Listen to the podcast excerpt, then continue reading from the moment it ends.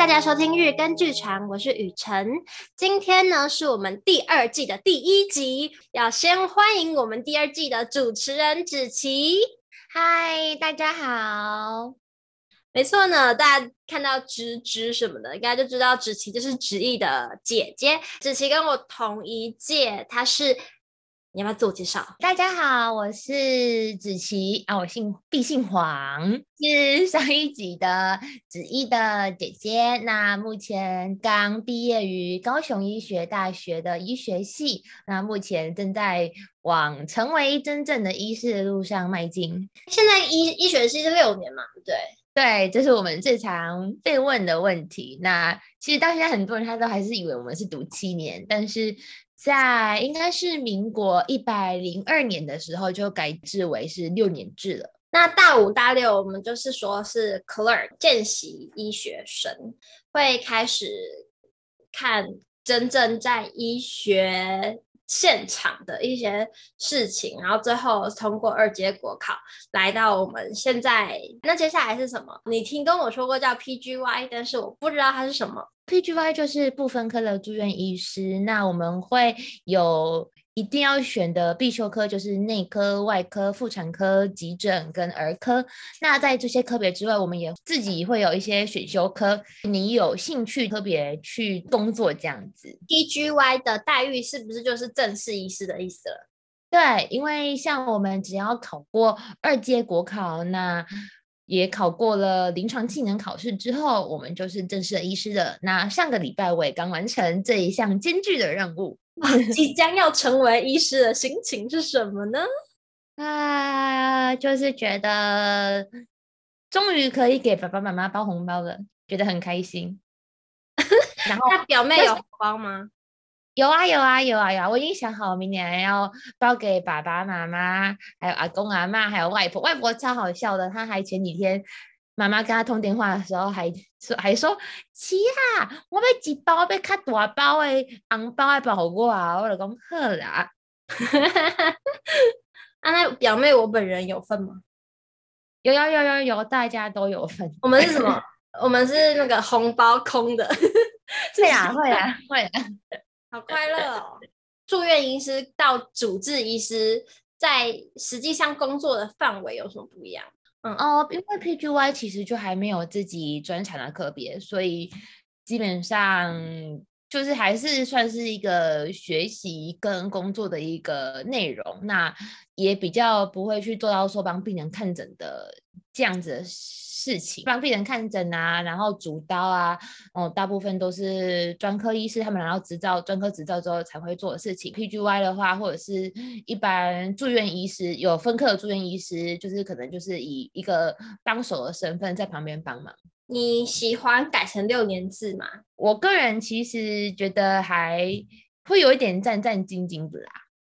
这个原因到底是什么？是说不要实习这个阶段的，对不对？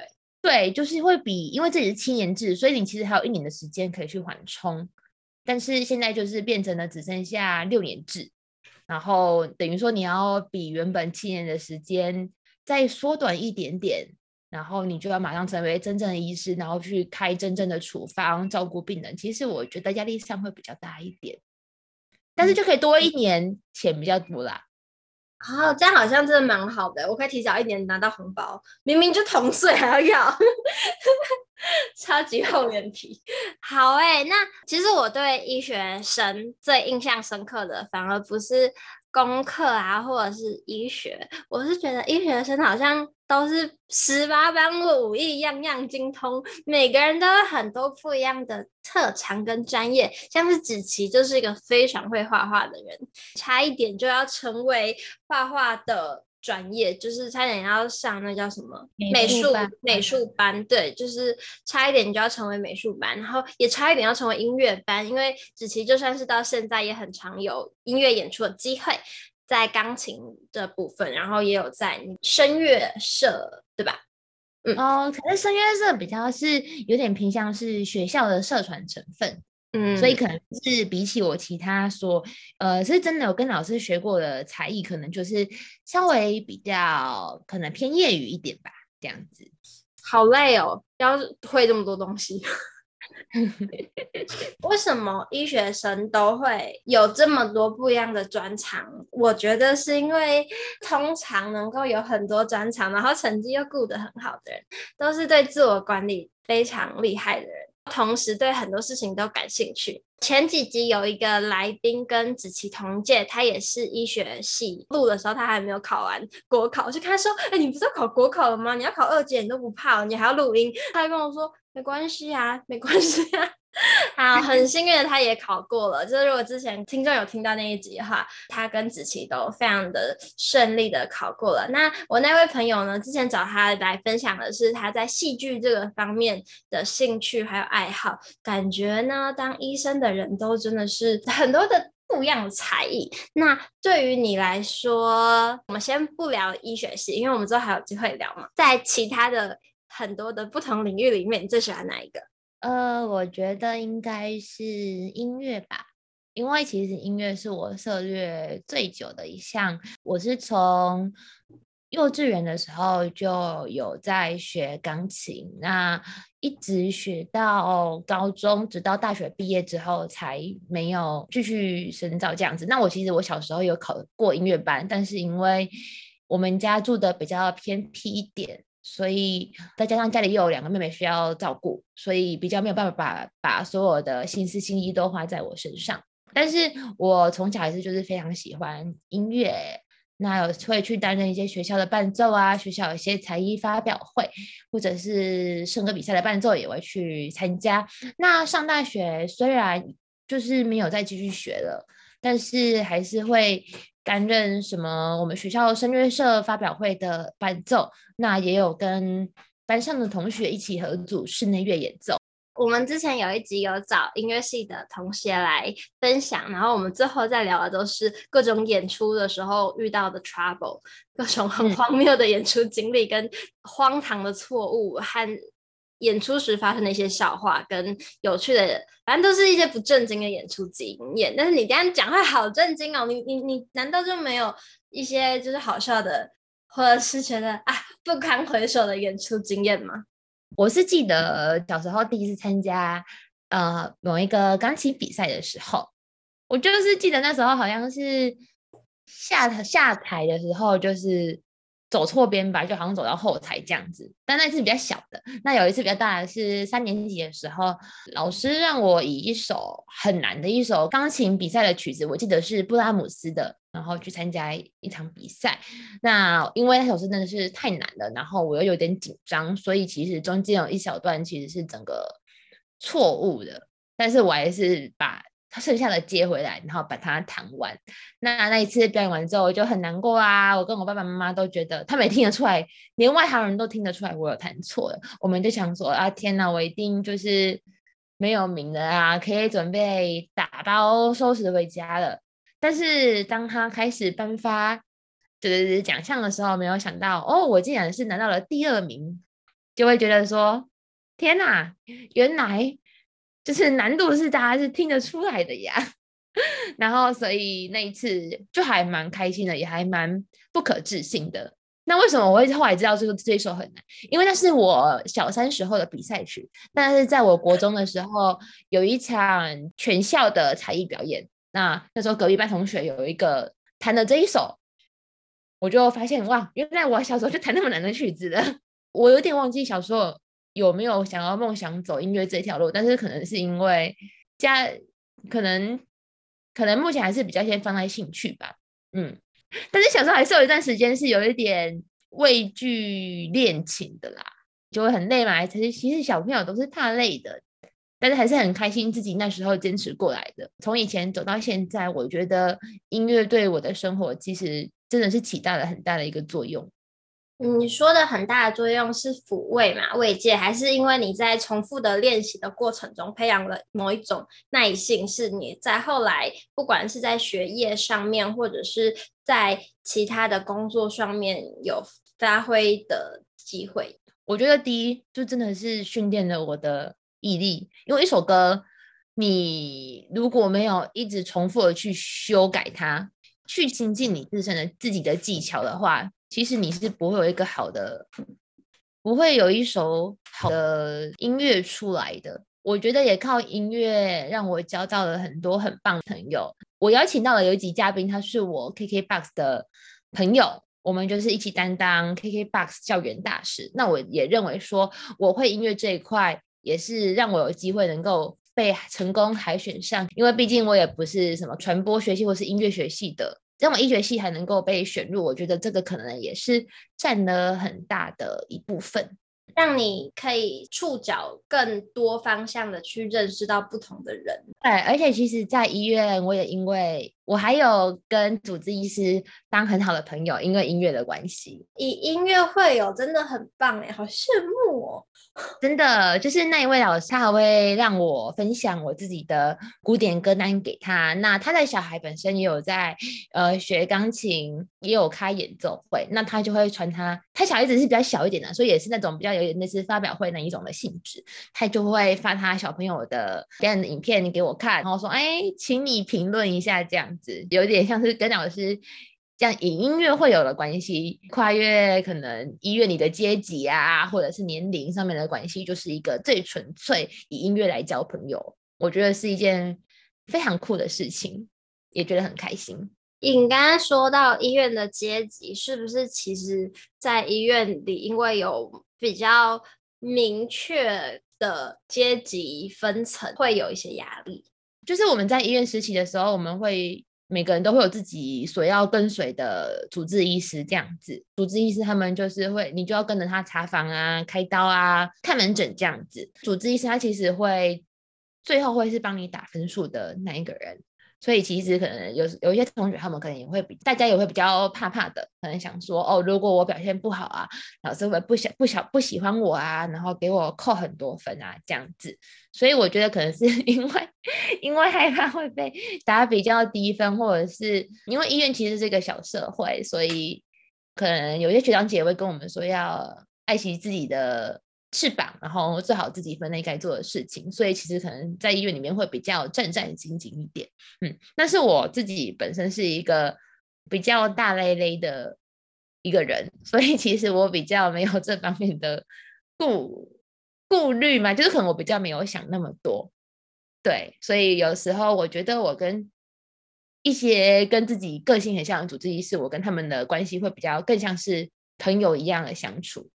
跟他们像朋友一样的相处，有没有老师或者是医师有很温馨可爱的举动，让你觉得啊，怎么那么可爱呀？或者是啊，原来是这个样子啊，印象比较深刻的。哦，怎么办？我遇到了老师，我真的觉得我还蛮幸运的，就是我遇到老师都超棒的。就我突然想一个哦。啊，我想起来了，好像是刚进可尔可尔可的时候，有一个老师，他比较年轻这样子。啊，我原本是跟他的，可是因为他那时候就是他已经是专科医生，可是不知道为什么那时候还他他还要准备考试，所以我就变成换跟另外一位老师。但是那位老师他还是有超音波门诊啊，我们也都很想要去跟，我们就一群人去跟那个老师的超音波门诊。那老师他就是非常的热心的教学，我们一群人也都很喜欢他。我也觉得跟那个老师特别合得来。那一位老师甚至还有帮我检查出我有一颗腹皮，正常一个人就只会有一个脾脏啦。因为我就觉得摸到自己左边的腹部有一个肿肿，有一个摸到一块肿块。那我就请那位老师帮我照，然后他就帮我照出哦，原来你有一颗腹皮这样子啊，那个是不会有什么太大。身体的危害啦，而且只是知道自己有一颗，也因为这个关系，就是就还蛮好的。能在医院遇到的时候，也会互相打个招呼啊。就老师也蛮喜欢我们这一组的，所以在我们离开那一个科别之后，老师还有在请我们回去吃东西，这样子就觉得对老师这真的对我们很好。我以为医生都非常的忙，只喝珍珠奶茶。我是不是太连续剧化医生了？哦，对啊，真的啊，大部分的医师真的都是。真的很忙，因为我之前也有跟过一位医师，他真的是从早上八点，然后看到晚上下午五点多，他还都还在看诊，然后他也没有闲暇时间吃午餐，他的午餐就是可能就是一杯珍珠奶茶这样子。我觉得更多的医生是这样子的，为什么啊？医生那么少吗？我觉得应该是工作量太多，不然就是嗯，医生真的是非常有名，有一些名医就是真的是病人就真的很多，那会有不有名的医生，然后病人就很少。应该是说，可能比较年轻的医师刚出来，还不会，还没有办法累积那么多病人嘛。外科医师据说都很爱讲黄色笑话，是真的吗？我目前 只有只有遇过一次而已，可是那是很好笑的，所以而且也没有什么其他的意思，所以我会觉得听过去就觉得很好笑、很有趣，这样子无伤大雅的小笑话，很棒啊！我好好想要跟外科医师一起工作，每天都有笑话听。我是觉得外科医师蛮多都是很爽朗的，个人觉得非常的喜欢。哦，那你在各科中工作，有没有最喜欢的一个科别呢？我们这一组的组员都说我见一个爱一个，我真的觉得每一科都非常的喜欢诶，很多科真的都非常喜欢。嗯，但是你喜欢也不一定上得了啦，还是要看你的成绩啊。你有没有发表一些论文啊？讲，那你会想要上哪一个？还在探索中。哎呦，你真的是都不讲一些故事。有较有趣的事情是，有病人跟我借钱过。哦，因为我很喜欢，其实病人蛮喜欢跟我聊天的，嗯、然后我也跟他聊天就会聊很久这样子。你们都会聊聊各种啊，就像是你一开始问我问题啊，哎，啊，你学习读几年了？然后就会说啊，你要以后想要选什么科？就是类似这一种的，年纪比较大一点的很喜欢问这个，对啊。然后甚至还有病人会帮你说文解字的，就是问你的名字叫什么，然后帮你猜文解字。然后甚至有病人很喜欢我，然后就说以后我妈妈要带去给你看这样子。那也有遇过病人，就是也会常常拿东西给我吃，吃蜜饯啊，吃饼干、糖果啊，吃水果，甚至还有病人有缝一个。很很漂亮的一个客家的那一种小钱包给我，自己手做的，我就真的觉得非常感动。哇，那听说医学的生态里面有一些禁忌的物品，像凤，哎，是凤梨吗？对啊，凤梨，凤梨跟芒果。我在芒果好像是因为很忙，那、啊、凤梨是什么？旺旺来吧，怕病人一直来吧。医院是不是会有很多鬼故事？你们会聊这些吗？天啊，我太少讲八卦了。我真的可能是我都在跟病人聊天，因为我跟病人最久可以聊到两个小时。一个病人，你很适合每一个病人就录一集这样。没有，因为我你就会觉得说，其实。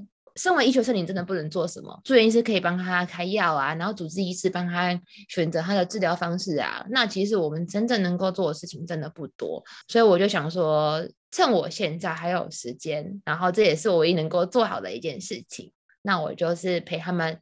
在医院苦闷的生活，陪他们聊聊天。那甚至有些病人，他们是即将离开人世的病人，陪他们聊聊天，减轻他们一些痛苦。我觉得也是一件对我来说，我觉得很有意义的事情。第一次看到有病人离开的心情，是不是应该会很难过啊？我其实，在实习的第遇到的第二个病人，他其实就。在我照顾他完要离开那一刻的当个周末，其实他就过世了。那我在下个礼拜再知道这件事情的时候，其实真的是蛮难过的，这样子会会哭啊。然后他送我的东西到现在都还留着，就是一个梅子糖这样子，可能过期的，但是我还是舍不得丢。嗯，后来呢，你就是是慢慢的可以转化转换那个心境，是不是？还是每次其实都还是有点感伤，但是就也没有办法成这样。其实我遇过的没有很，我遇过的没有很多过世的，嗯、对，不然就是可能没有相处多久。如果是在加护病房的话，那但是我觉得应该会一次比一次能够去控制自己的心情吧。我也是蛮蛮蛮重感情的人吧，我也是一个蛮容易哭的人。疫情期间对医院的想象都是。更忙碌，那会影响到你们的生活吗？还是对你的角色来说还好？对实习医学生来说，应该只有一开始疫情爆发的时候，有一些比较敏感的个别不能够去实习，比较可惜。那我觉得可能对于医院，譬如像护理师、医师，他们可能影响比较大。对我们学生来说，其实应该还好。会不会有些困扰？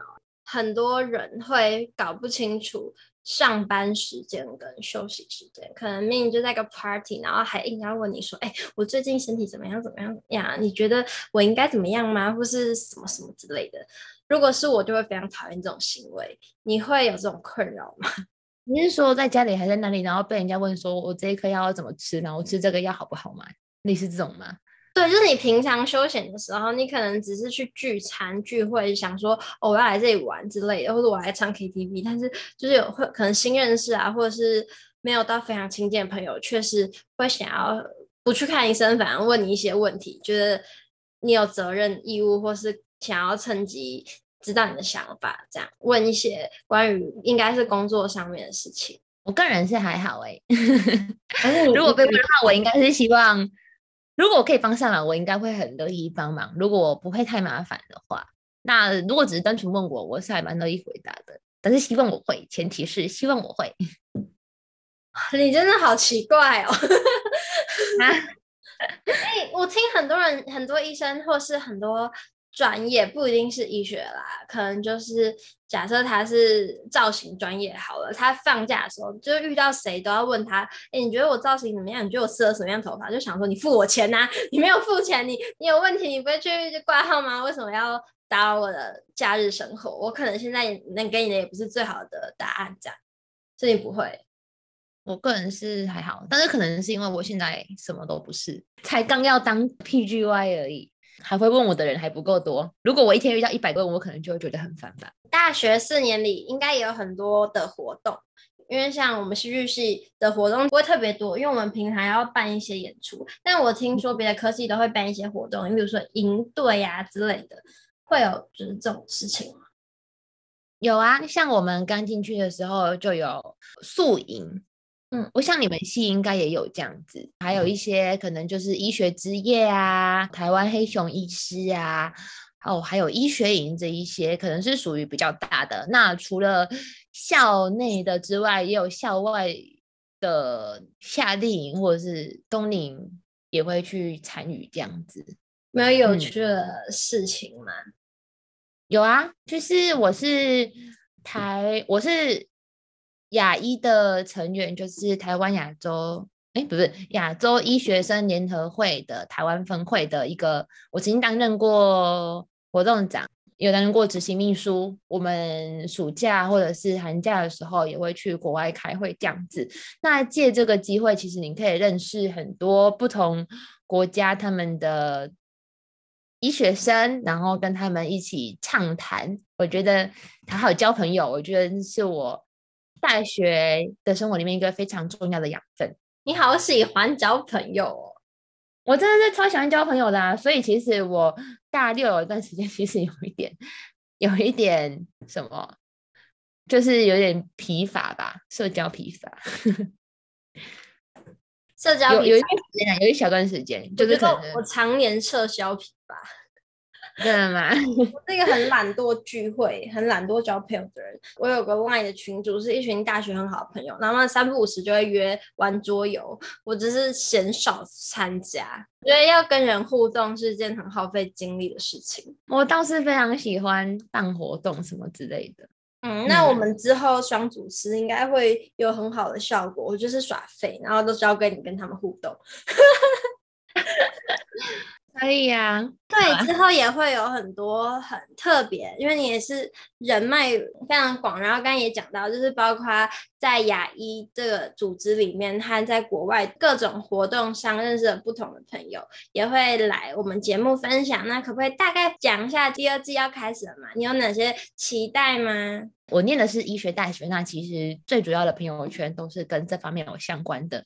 那我希望我能够分享给听众朋友的是，我找了这些人，虽然说他们很多人都是有医学背景专业，但是我想要请他们分享的却是他们在走入医学专业的这个领域之前，他们是在做什么事情。我不会，我是这样去找有不同人生的人，我想要让他们去分享说，我是什么原因从这个职业跳到这个职业。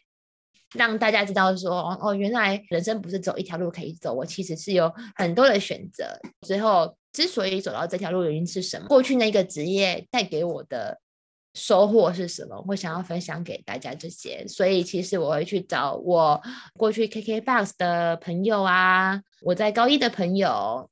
啊，他们可能不是一开始是念医学系，是先念其他系，闯荡一番才来医学系就读的。那我也会邀请，除了在医学领域之外，也有斜杠在做其他件非常厉害的事情，那就先当做是秘密，想要邀请这一些人来跟听听众朋友们分享，让他们知道说，哦，医生的生活不是那么的无聊的，是可以做很多事情的。真的很爱卖关子诶，先跟大家讲一下，我看到这个名单，我真的是觉得。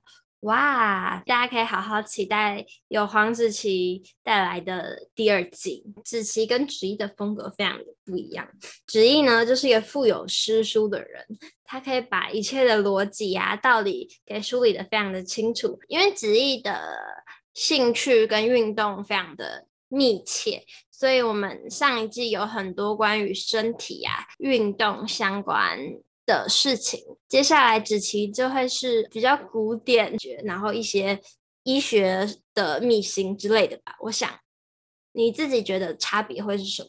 我们两个就是会不一样，因为就是不一样的人。那今天就谢谢子琪，我们就期待第二季究竟会有哪些精彩的事情发生吧。谢谢大家，拜拜，拜拜，大家拜拜。